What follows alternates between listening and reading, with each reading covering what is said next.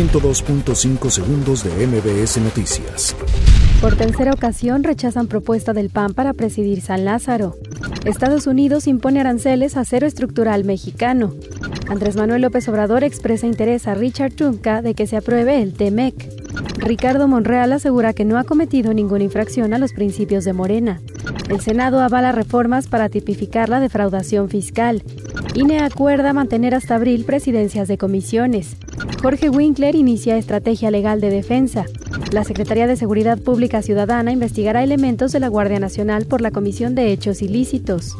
Aumenta a 20 el número de muertos por huracán Dorian en Bahamas.